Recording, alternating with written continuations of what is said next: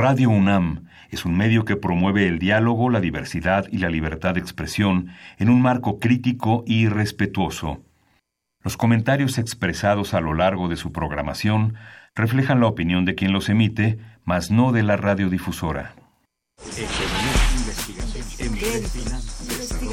Momento económico. Radio UNAM y el Instituto de Investigaciones Económicas presenta Momento Económico.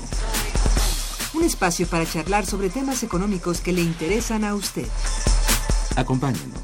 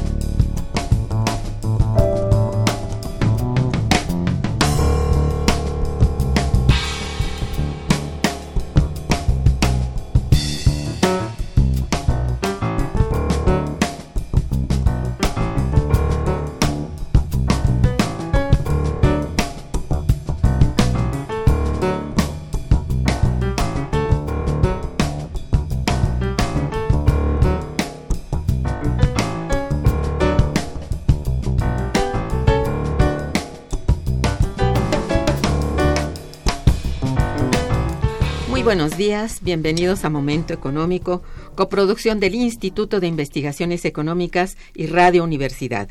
Les saluda Irma Manrique, investigadora del Instituto de Investigaciones Económicas, hoy jueves 20 eh, de mayo de 2018.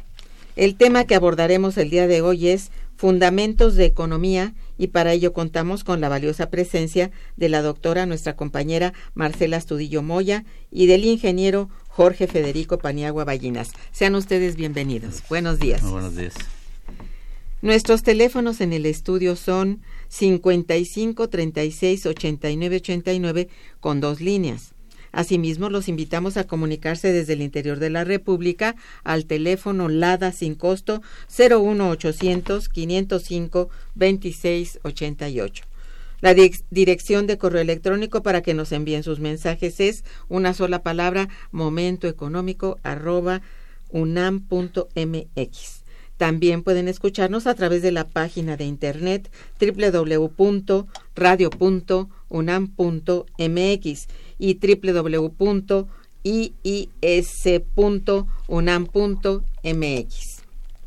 De nuestros invitados. Marcela Astudillo Moya es maestra y doctora en Administración Pública por la Facultad de Ciencias Políticas y Sociales de la UNAM y licenciada en Economía por la misma universidad. Es investigadora en el Instituto de Investigaciones Económicas y miembro del Sistema Nacional de Investigadores a nivel licenciatura ha sido profesora titular de Finanzas Públicas en el SUA de la Facultad de Economía. En la Facultad de Ingeniería imparte cátedra desde 1990 a la fecha. También ha sido profesora en la División de Posgrado de la Facultad de Economía y en la actualidad imparte cátedra en el Doctorado de Economía de la Facultad de Economía. Es autora de numerosos materiales de apoyo a la docencia como son Conceptos básicos del federalismo fiscal, el caso de México, Fundamentos de Economía y justamente el que presentamos el día de hoy, Finanzas Públicas para Todos. No, es Introducción a la Economía, que es la segunda edición del primer libro, es esto, de Fundamentos de Economía. Muy bien. Eh, el ingeniero Federico Jorge Federico Paniagua Ballinas es profesor de carrera de Ciencias Aplicadas de la División de Ciencias Básicas y profesor de la asignatura Introducción a la Economía de la División de Ciencias Sociales y Humanidades de la Facultad de Ingeniería de la propia Universidad Nacional Autónoma de México. Bien, pues Nuestros compañeros y amigos invitados han tenido el acierto de publicar la segunda edición de un libro muy importante intitulado Fundamentos de Economía. Se trata de una... ¿No es Fundamentos? Es, sí, Fundamentos de Economía. Se trata de, una de un muy buen esfuerzo por explicar la disciplina económica paso por paso para que la sociedad mexicana se familiarice cada vez más con la actividad más importante del individuo, por el simple hecho de que a diario tiene que ver con el manejo de los dineros y con su propia productividad para poder vivir pues en su entorno. Es entonces que para comenzar con nuestro programa el día de hoy voy a ceder la palabra a nuestros invitados para que compartan con nosotros cuáles son el objetivo o los objetivos de este texto y a quiénes está dirigido. Igual, pues en términos así generales, el contenido y su estructura y la razón para hacer una segunda edición, que seguramente es el puro éxito. Por favor. Muchas gracias por la invitación. Sí, Marci. Eh, debo decir que el objetivo del libro es hacer lo más accesible posible el conocimiento de la ciencia económica. Sí. Este, este libro surgió porque nosotros damos clase y vimos que habían muchos libros de introducción a la economía, pero todos estaban orientados para gente que va a estudiar economía, que quiere ser economista. Entonces, este libro está orientado al estudio de la economía, pero por, para personas que no van a ser economistas. De tal manera que está hecho con un lenguaje muy didáctico y muy sencillo. Es verdad. Para que se pueda entender. Sí. Se hizo una segunda edición porque se, se, acabaron los primeros mil libros que se hicieron y ahora estamos además es un libro que se usa tanto en las universidades de provincia como en la propia UNAM pero para gente que no va a estudiar economía. Bien, como dije, el objetivo del libro es hacerlo lo más sencillo posible, la, el entendimiento de esta ciencia. Eh, está dirigido a todo aquel que quiera entender algo de cómo funciona la economía, porque aparentemente uno dice, bueno, pues la economía es algo que hacen los economistas, pero no. La economía nos afecta a todos de una manera u otra. Entonces, y además, eh, si nosotros conocemos cómo funcionan las cosas, pues podemos intentar cambiarlas. De otra manera es punto menos que imposible. En cuanto al contenido del mismo, eh, tenemos, está dividido en, en unidades. Por un lado se ve la parte de microeconomía. ¿Qué es la microeconomía? Es la economía de la empresa, es la economía del consumidor, Aquí, ¿qué es lo que se estudia? Por ejemplo, preguntas tan sencillas como ¿por qué los bienes tienen precio? ¿Cómo se fija el precio de un producto? Esto es lo que se puede entender en esta, en esta parte. Por el otro lado, tenemos también la parte de macroeconomía, que es la economía de toda la, la el país. Y aquí vemos cosas como inflación, Producto Interno Bruto, términos que abrimos el, eh, un, periódico y es lo, primero que encontramos, subió el PIB o bajó. ¿Y qué es eso? Eso se explica en, en esta parte.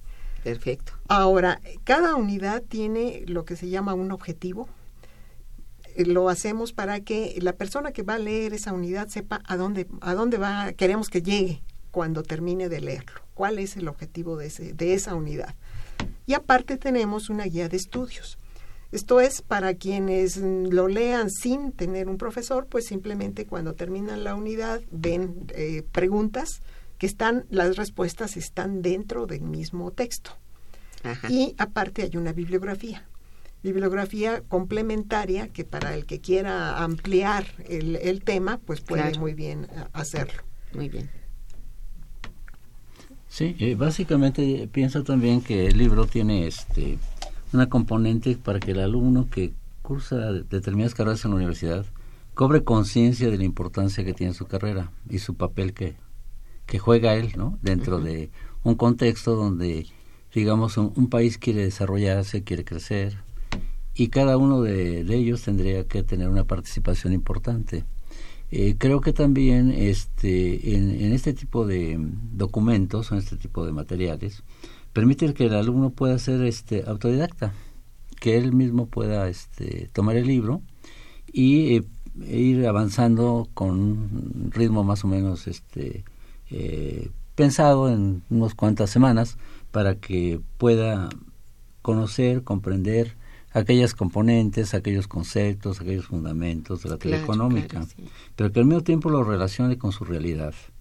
Y como básicamente está orientado hacia los contadores, hacia los ingenieros, hacia los químicos, hacia la eh, gente de ciencias, que posiblemente no han tomado un curso de economía ni en la prepa ni en este ni en sus propios planes de estudio, eh, les permita visualizar esa, esa situación de la que ellos participan. Porque todo lo que hace cualquier profesionista o cualquier este, técnico en el país repercute necesariamente en la parte social, en la parte económica. Y creo que entre mejor podamos hacer las cosas y orientarlos es algo que puede ser importante. Por supuesto. Pues me parece de la mayor importancia. Entonces, vamos a un puente musical y regresamos. Quiero decir a ustedes que en los puentes musicales contamos con un disco de Jacques Lussier, quien interpreta obras de Juan Sebastián Bach. En primer lugar, una pues una parte que se llama Gabota y está dedicado a todos ustedes y a nuestros invitados para que lo escuchen. Está escuchando Momento Económico.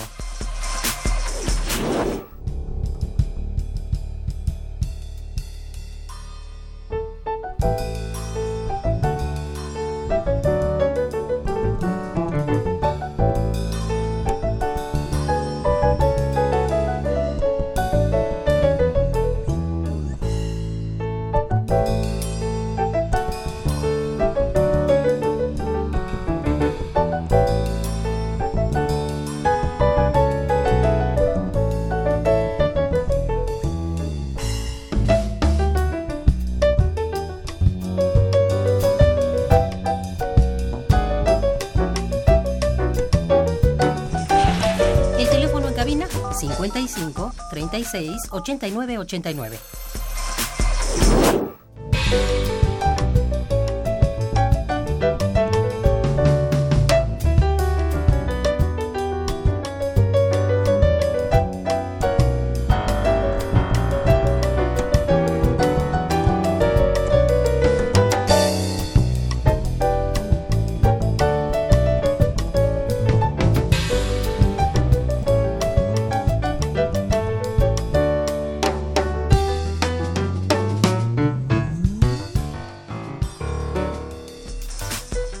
Continuamos en Momento Económico.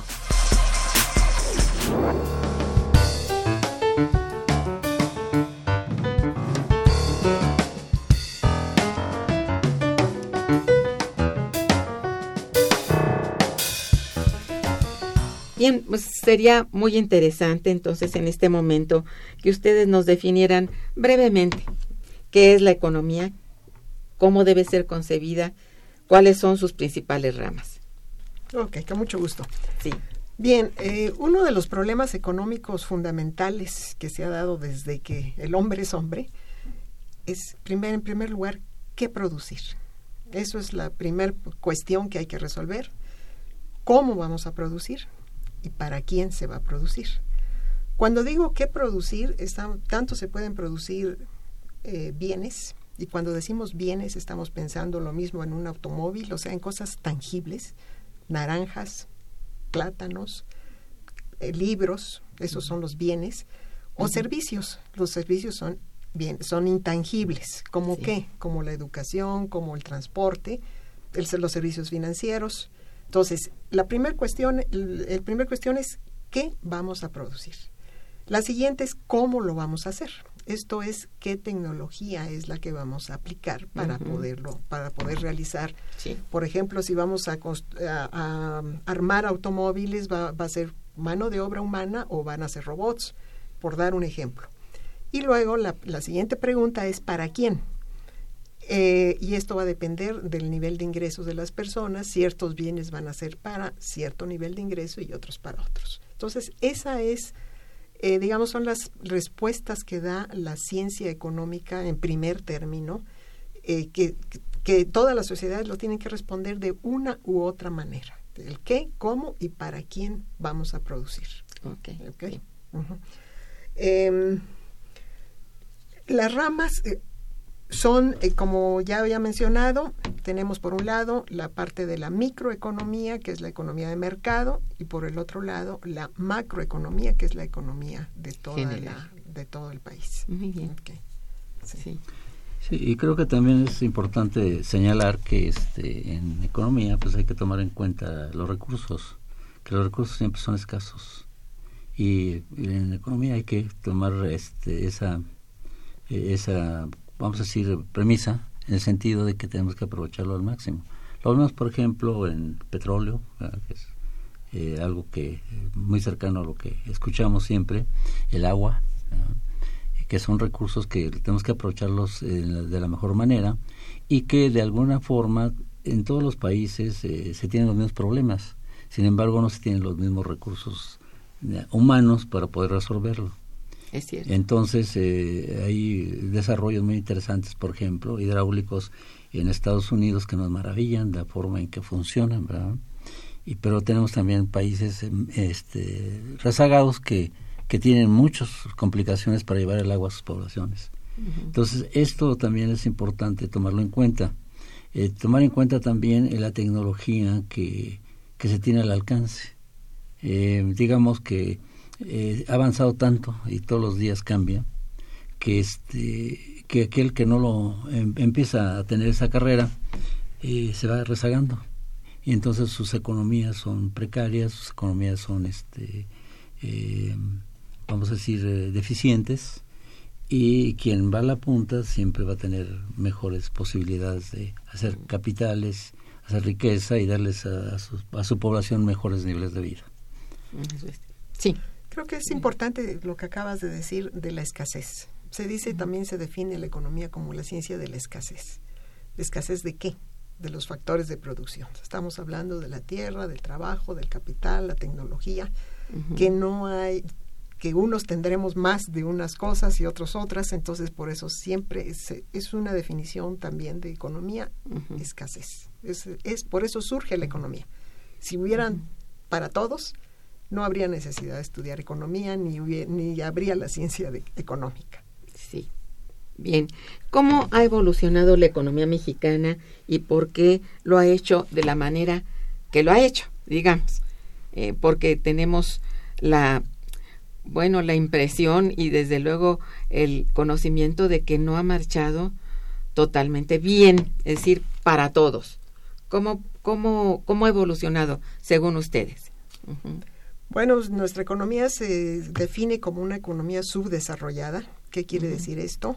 Una economía donde estamos, donde hay una alta concentración del ingreso. Esto es, eh, puede haber crecimiento económico, pero no hay una distribución del ingreso. Entonces, esto es uno de los problemas fundamentales de nuestra economía y esto hace que eh, la misma producción sea eh, actualmente la producción es bastante baja.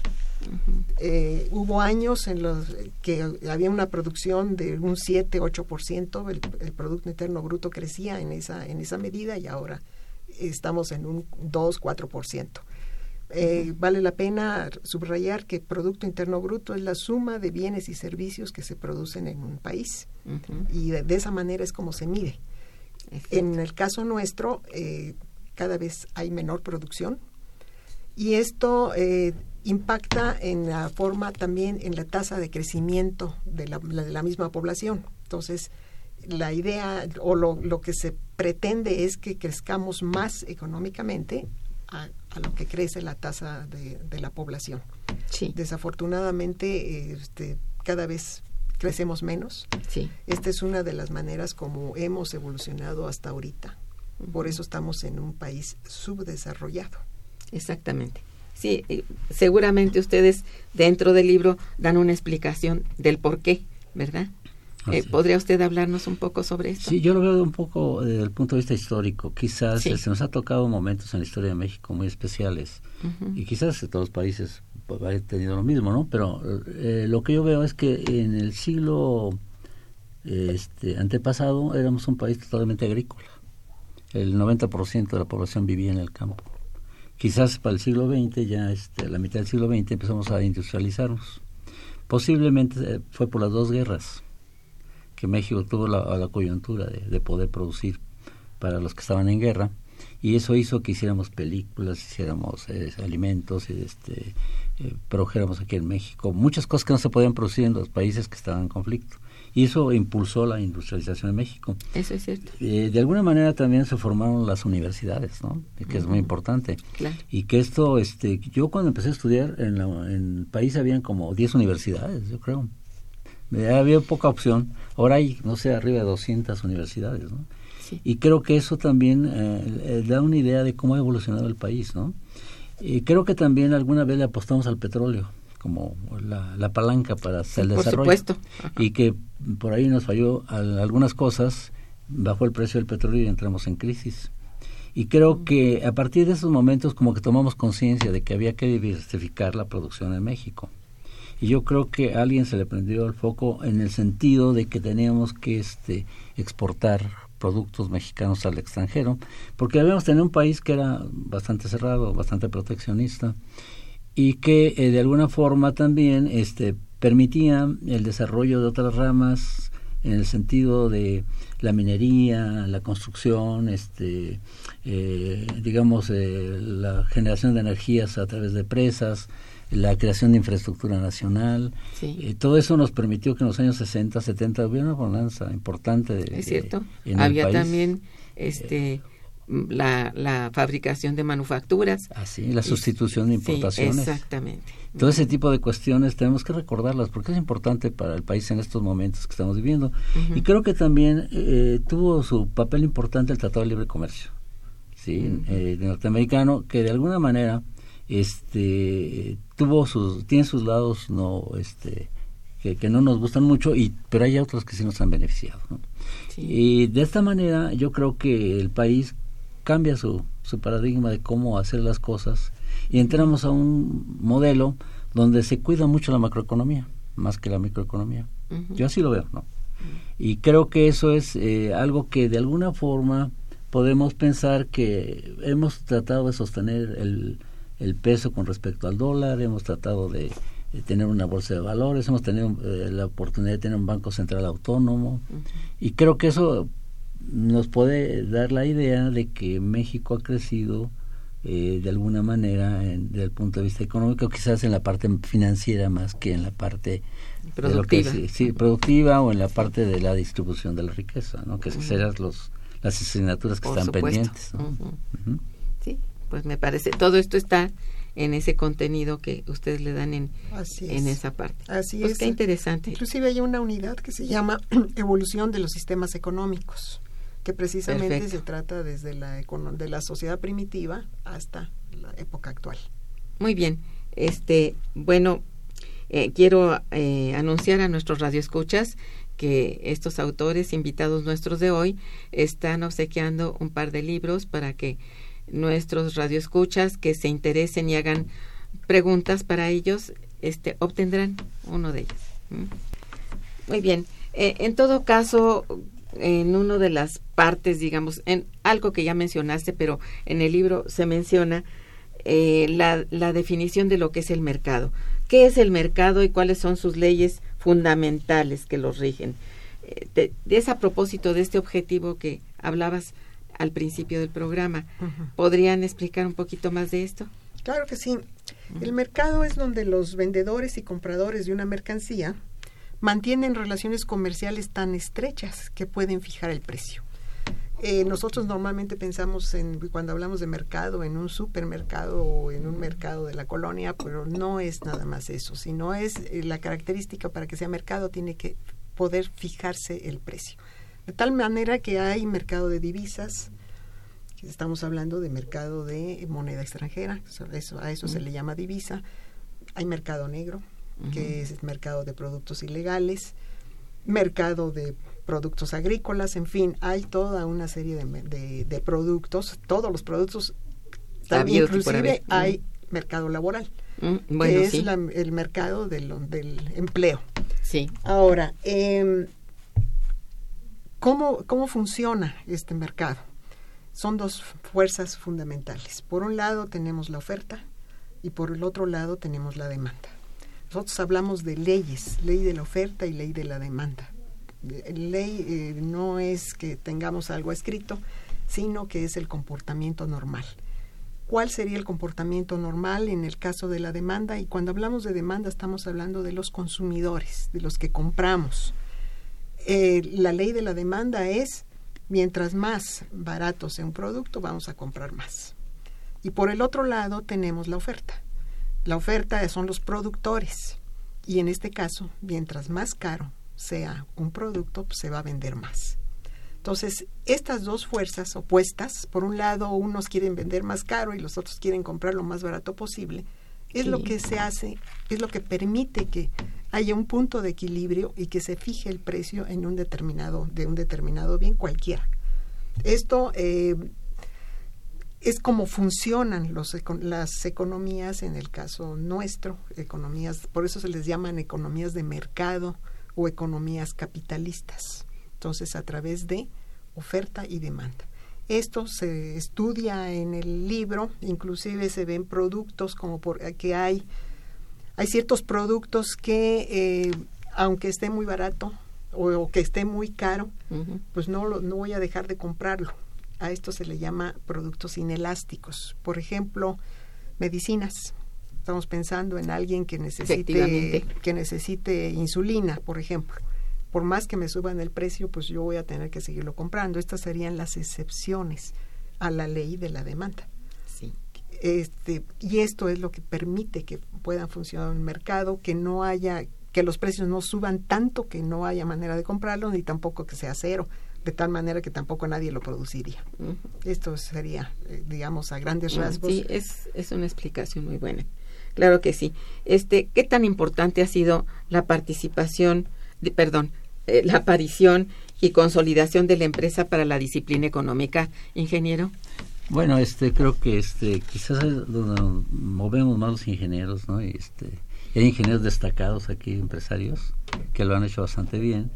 Y pensamos que este realmente eh, un profesional de universitario eh, tiene que tener una visión muy amplia de lo que es la el país, de lo que es eh, los problemas que tenemos y una de las formas que este, impulsamos a los alumnos a seguir es que creen sus propias empresas, que este, no salgan con la mentalidad de salir a buscar trabajo, que sean empleados, sino más bien que salgan a generar empleos que eso es lo que requiere el país. y con la preparación que les dan los politécnicos, las universidades, están capacitados para hacerlo. A veces no, no nos la creemos que podemos hacer, pero hay muchos ejemplos que con pocos recursos, con pocas este, infraestructura, se logran grandes negocios, grandes este, desarrollos y se resuelven grandes problemas. Entonces creo que la empresa tiene esa, esa, ese componente, creo que la, empresa también es muy importante porque es donde se generan los bienes, los servicios que requiere la, la sociedad.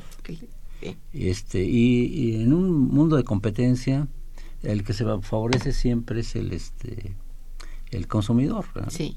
¿Por qué? Porque hay mejores opciones, hay precios más bajos, eh, eh, sin embargo, existen también la concentración de la, a veces de la producción y de, las ventas, ¿no? Y eso nos forma lo que son los oligopolios, los monopolios, Que, que incluso las leyes nacionales, en fin, las tratan de combatir pero sabemos que es un poder fáctico muy importante este tipo de, de desarrollos y em, pero también tenemos que ver el punto positivo a veces de los monopolios que son los únicos que pueden invertir a veces para tener mejores tecnologías, para tener mejores materiales, para hacer nuevos productos. Quizás posiblemente algunas algunas este, campos no se hubieran podido desarrollar si no hubiese sido por la inversión de estos eh, capitales. un, un, pequeño empresario este, no lo puede hacer, es muy difícil. Y em, creo que también tenemos que tomar en cuenta que en nuestro país la empresa pequeña y la mediana empresa y la microempresa es la que genera más empleos. Ah, así es, le iba yo a decir ahorita esto, ¿verdad? Porque los grandes, este, los grandes consorcios, los grandes monopolios, casi eh, tienen su producción automatizada. Eso es, tienen mucho más tecnología implícita. Así es. Y en cambio los pequeños empresarios necesitan empleados, necesitan este artesanos, necesitan eh, mecánicos, necesitan este transportistas, en fin, que eso les permite generar una enorme cantidad. Creo que, eh, si no mal eh, estoy informado, el 90%, 80% de los empleos que hay en México los genera la, la pequeña y este, La micro y pequeña empresa, sí. Eso es cierto, sí. Bien, bueno, me han llegado ya muchas preguntas de nuestros radioescuchas. Me voy a permitir leerles algunas. Ángel Rodríguez, quien los, eh, los felicita y felicita al programa. Gracias, señor Rodríguez. Dice, la economía debe ser la guía de aquellos que no saben cómo dirigir la política de nuestro país. Pues sí, sí. es cierto. y no siempre han sido economistas los que están al frente. Este, Andrea Hernández felicita el programa también. Dice, si la sociedad es parte del estudio de la economía, ¿por qué no hay propuestas para mejorar la condición de nuestra sociedad mexicana? Pues yo creo que sí hay respuestas, ¿no? Este, sí. ¿Por qué? Porque este, hay programas incluso del propio Estado, del propio gobierno, ¿verdad? que tratan de incentivar, por ejemplo, que la gente ponga un pequeño negocio, o puede ser este que ayuda a la gente que tiene que cuidar a sus niños a través de guarderías o a través de algún bono, ¿verdad? Eh, para que puedan ir a trabajar. Yo creo que este los mismos empresarios a veces, ¿no? Yo trabajaba en empresas donde me daban oportunidad de ir a estudiar a la universidad. Salía yo dos horas más temprano, ¿verdad? Porque pues les llevaba buenas calificaciones, este, o, eh, veían y como incentivo. Exacto. Entonces creo que sí hay mecanismos, hay puntos donde podemos pensar que sí se hace. Sabemos también que hay este, empresas o hay políticas en algunas dependencias que no lo permiten y eso posiblemente está refiriendo a esta persona. Sí, quizás se refiere a que la economía, pues así como se ve, no, no hay un avance notorio. Quizás a eso se esté refiriendo, pero a nivel micro, sí, como acaba de decir el maestro, pues sí hay ciertas respuestas. Quizás a nivel macro técnicamente hay soluciones, pero pues no se ponen en práctica porque muchas veces son decisiones de tipo político que ya, ya no están dentro del campo de la economía. Bueno, y sí, porque si no hay cambio de, de modelo propiamente económico, pues son las limitantes, ¿verdad? Para que esto cambie en términos de políticas públicas, ¿no? Sí, es, es complicado. Sí. En esto sí habría que conceder que habría que llegar a un nivel de análisis distinto. ¿no? sí. Bueno, Rosario Velázquez también felicita a los invitados, dice, es un material excelente que agradece la labor de los investigadores. Muchas gracias, Rosario. Eh, por su lado, Patricia Medina también los felicita y felicita al programa. Gracias, señorita Medina. Dice, pueden hablar sobre la economía local, es decir, mercado interno, y su importancia de incluirla en el proyecto político de México pues es muy importante porque depender del, del mercado externo, o sea, de las ventas hacia cualquier otro país, pues tenemos serios problemas porque estamos dependiendo ya de lo que pase en el otro país. Para mí que lo más importante sería desarrollar un mercado interno. La pregunta es cómo le hacemos y la respuesta es con mayores salarios. Mientras tengamos salarios tan bajos, pues difícilmente vamos a poder desarrollar un mercado interno que pueda consumir lo que se está produciendo.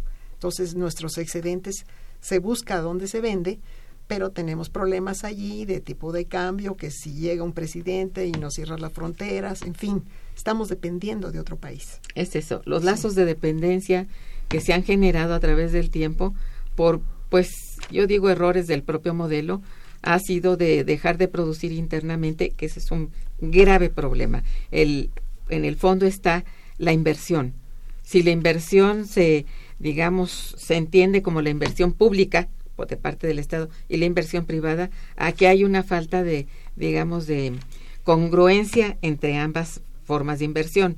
Por su parte, el Estado está disminuyendo la inversión y eh, por consecuencia la iniciativa privada siente una expectativa con este tipo de, de, digamos, de política, de no tampoco invertir porque puede ser peligroso, sus expectativas son malas, es decir, hay ahí un problema de congruencia entre ambas inversiones. Yo creo que aquí el problema es que haya inversión.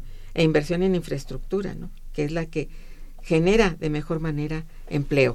Y si no hay empleo, pues bueno, ya volvemos a un círculo vicioso ahí muy difícil. Diga usted, ingeniero. Sí, yo creo que también este, en este punto, y así lo entiendo la pregunta, es que este, eh, de alguna forma tenemos que pensar que podemos hacer muchas cosas que estamos comprando.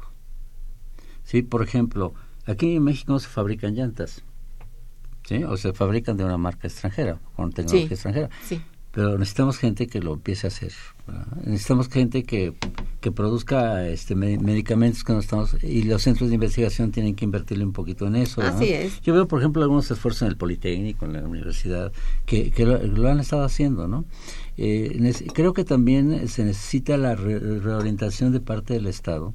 Que nos diga dónde podríamos eh, desarrollarnos y qué campos podría apoyar. Sí, sí. Por ejemplo, veo la industria vitivinícola, por ejemplo. ¿no?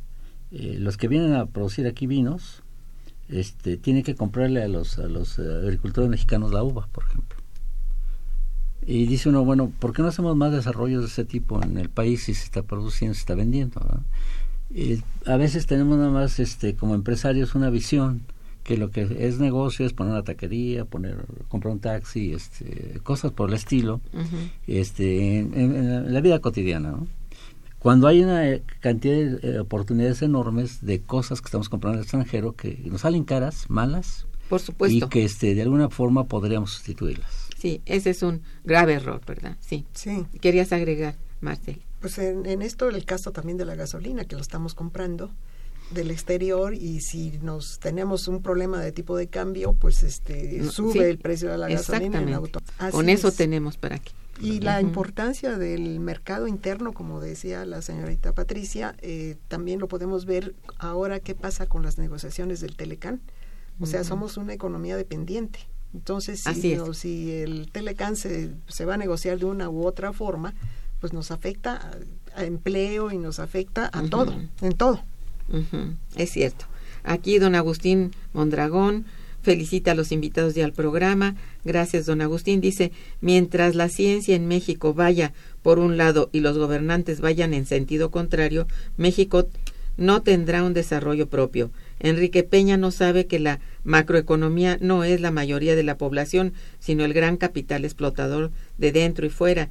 Por ello dice que la macroeconomía va en auge mientras México siga las órdenes del Fondo Monetario y del Banco Mundial y transnacionales como Uber y Cabify, la microeconomía, la macro, la microeconomía de los mexicanos, perdón, seguirá estando en sin crecimiento ya que los gobernantes han desmantelado el campo, las industrias y el comercio y dejándonos en el campo manufacturero.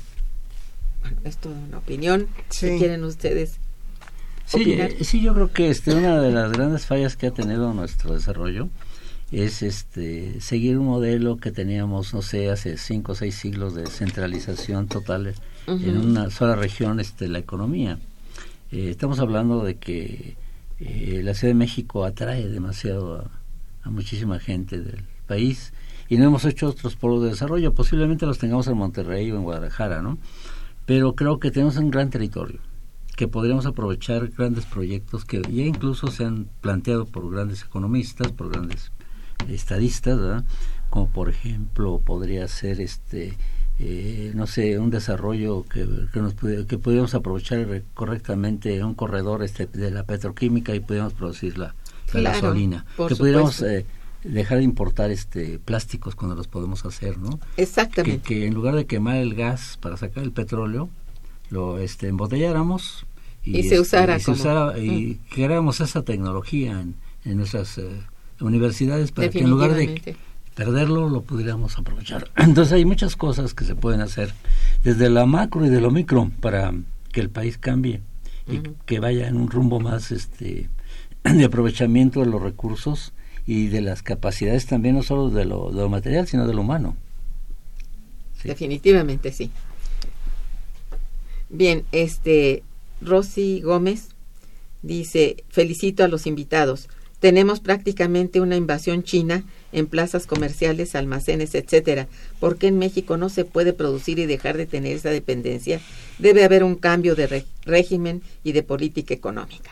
Sí, es lo que acabamos de decir precisamente, que se puede producir más. Hay muchas cosas que se pueden hacer aquí, darían empleo y no estaríamos dependiendo del exterior.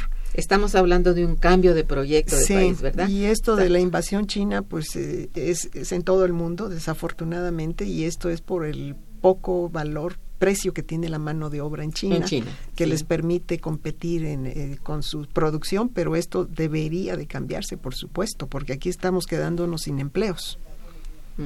Así es.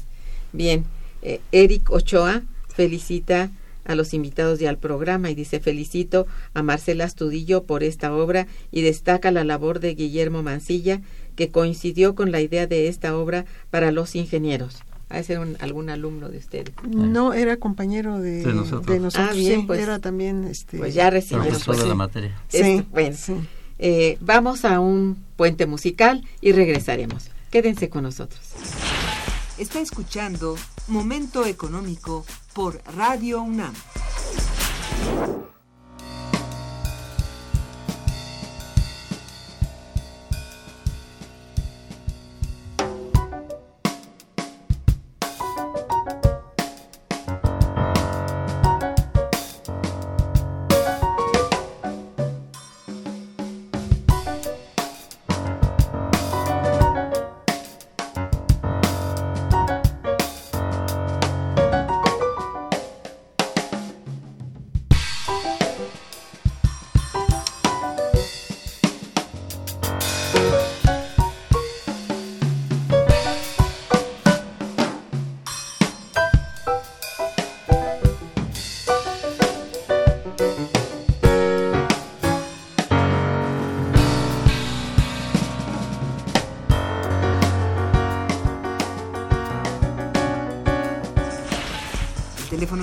Es el 55 36 89 89.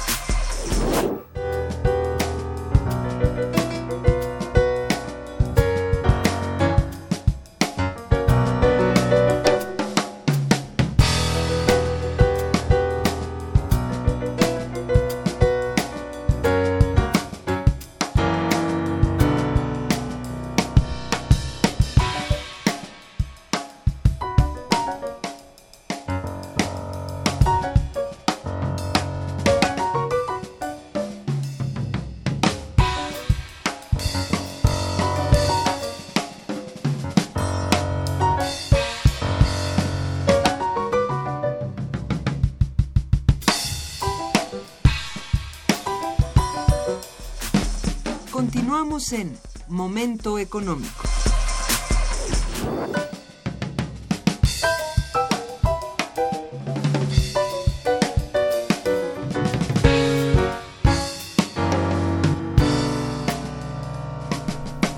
Bien, una de, de, las definiciones que resulta necesario pues entender la diferencia entre economía política y política económica. Brevemente, si me haces favor. ¿Cómo no? Política económica se refiere a los instrumentos con que cuenta el gobierno para intervenir en la economía. ¿Cuáles serían esos instrumentos? Tanto son del lado fiscal como del lado monetario.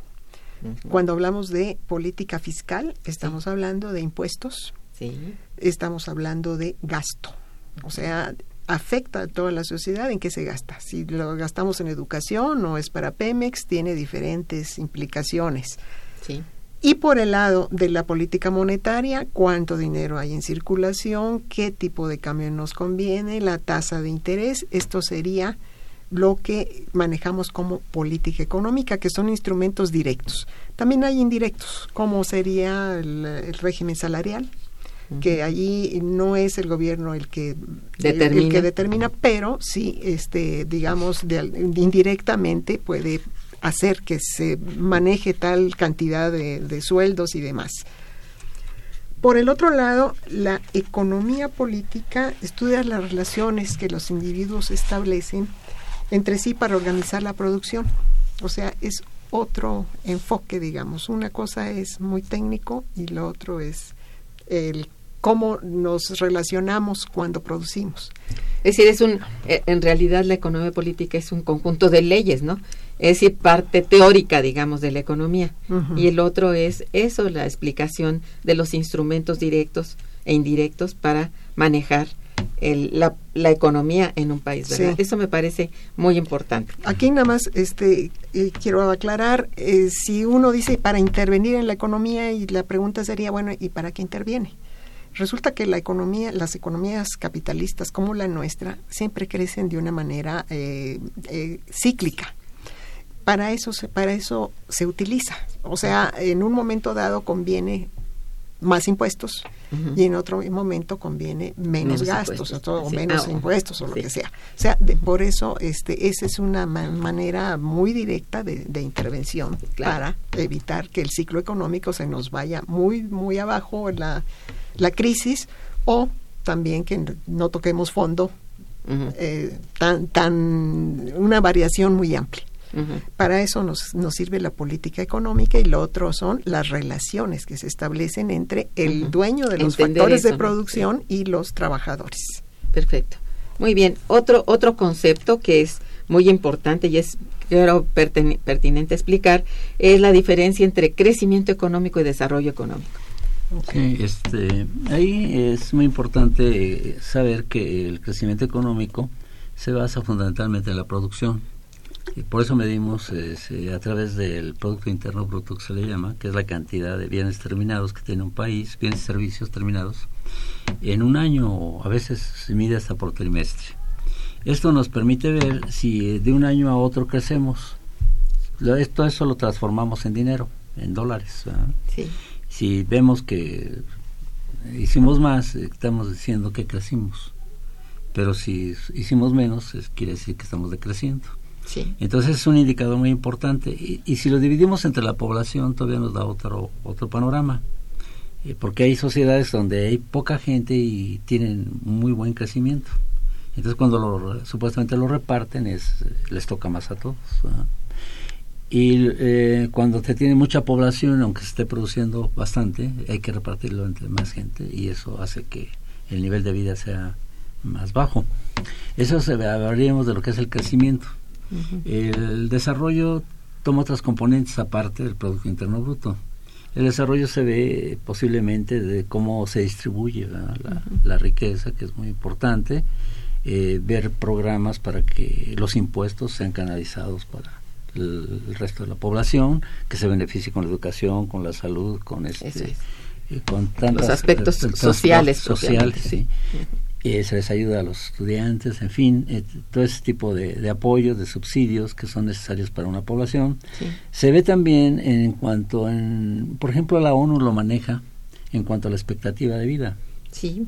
Eh, si las sociedades ahora viven más, quiere decir que tienen una calidad de vida mejor. La longevidad pues, es, un, es un indicador también de, desarrollo y también el nivel educativo hasta qué nivel educativo llega la población en promedio, porque eso tendría que manejarlo con promedios. Este, posiblemente eh, podríamos decir que los países que más eh, están desarrollados, pues casi todos sus jóvenes sacan una licenciatura, ¿no? Y están buscando doctorados, están buscando maestrías, en fin, para tener mejores posibilidades de, de éxito en laboral, especialmente, ¿no? Entonces el desarrollo es algo que, este, que va más allá de lo que es el crecimiento. Hay países que tienen un crecimiento muy importante, por ejemplo, los países árabes, por producto del petróleo, tienen ingresos altísimos, pero su grado de desarrollo no es tan alto como el que pudiera tener este, los países eh, nórdicos o los países este, eh, europeos o los países eh, del norte de América, ¿no? Sí. es, es, es, también, hay que hacer un análisis bastante eh, importante bajo varios indicadores para saber si nos estamos desarrollando. Sí, muy bien. Y una característica esencial de los de, los países desarrollados es que tienen una clase media muy grande y son, digamos, la clase alta es muy pequeña relativamente y la clase pobre también. En cambio nosotros, digamos, tenemos una distribución piramidal donde tenemos a los pobres hasta abajo y los muy ricos en la punta de la pirámide, de tal manera que hay muy pocos ricos, pero muchos pobres.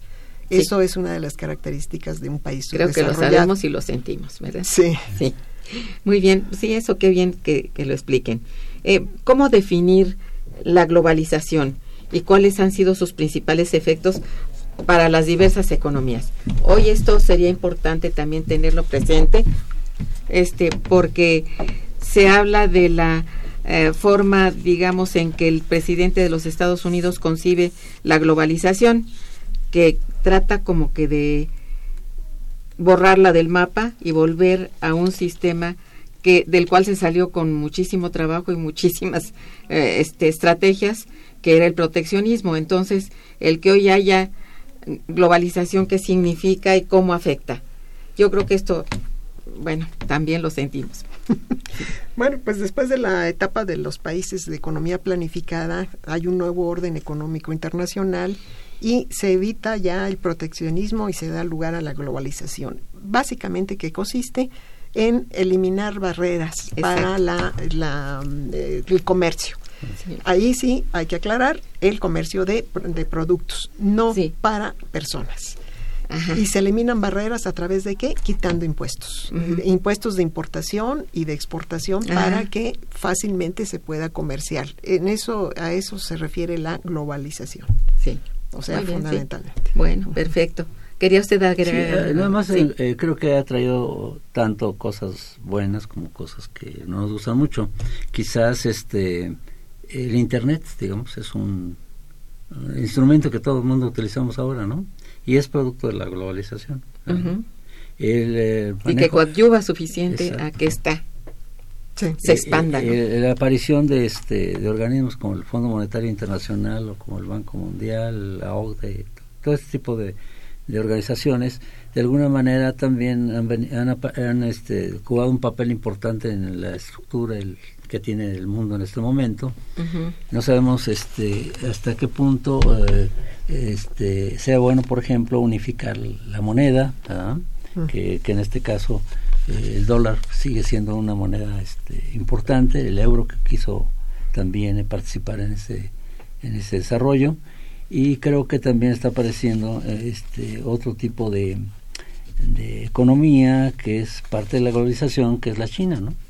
Que también quiere jugar un papel importante. Ah, por supuesto. Y que de manera contradictoria y paradójica, ¿verdad? Este, eh, China defiende ahora este, la libre, el libre comercio, la libre competencia, y, los Estados Unidos, que era, vamos a ir al bastión, ah, ahora es más proteccionista. Es lo que decía yo, que está precisamente optando por lo contrario, ¿no?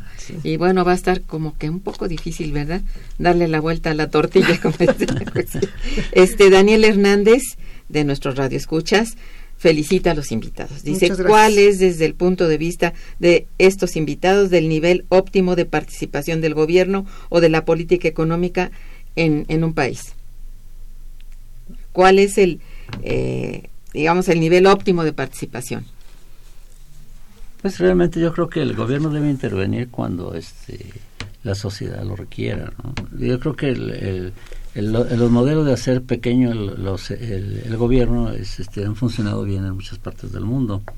No así, ¿verdad? Este, eh, su intervención, porque puede ser muy pequeño, pero al mismo tiempo sus políticas eficiente. puede ser eficiente. Eh, digamos, quizás los países más avanzados tienen un gobierno fuerte y tienen parlamentos que no necesariamente son presidencialistas, ¿no? Sino que son más bien de, parlamentos, ¿no? Los que han avanzado y creo que ese es el modelo al que tendríamos que ir buscando, ¿no? Que las cámaras y los, nuestros representantes fueran más efectivos en, la toma de decisiones económicas. Sí, parecen más más democráticos, ¿verdad?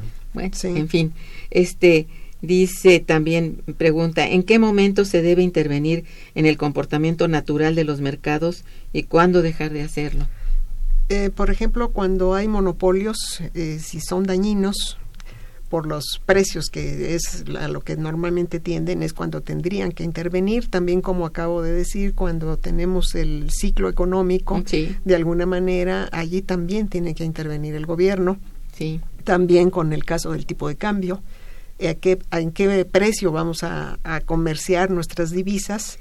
De hecho, tiene el Banco de México manera de hacerlo. Técnicamente, pues tiene una reserva de divisas y de esa manera vende o compra dependiendo de el nivel que se quiera establecer.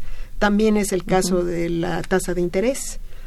Es, eso es otra de las funciones del, en este caso es del Banco de México, de establecerlo en el nivel que le convenga a la economía.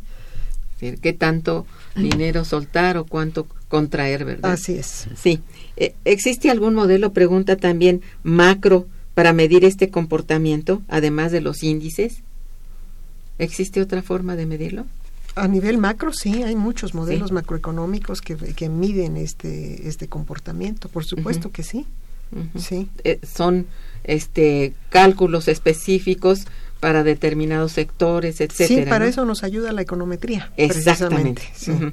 Bien, Margarita Puebla felicita a los invitados y se pueden repetir el nombre del libro y dónde lo podemos comprar. Se llama Fundamentos de Economía y se puede comprar en el Instituto de Investigaciones Económicas que está en la en Ciudad Universitaria. ¿Solamente ahorita allí? Sí. Sí. Pero ya son en librerías ah, también, de la de, Gandhi de la Facultad de Ingeniería. Ah, en, la, Facultad de Ingeniería. En las propias este, librerías de la Universidad. Ah. Palacio de Minería, por ejemplo. Exacto. Hay una librería. Y también dentro de CEU hay una librería. Sí, sí. sí. Bueno, ahorita es dentro del digamos, ámbito universitario. sí. Em, bueno, eh, Alfredo Rodríguez, también felicidades. Muchas gracias. Dice, el nacionalismo es el que nos va a llevar adelante para salir del estancamiento económico y político de México. Eso esperamos.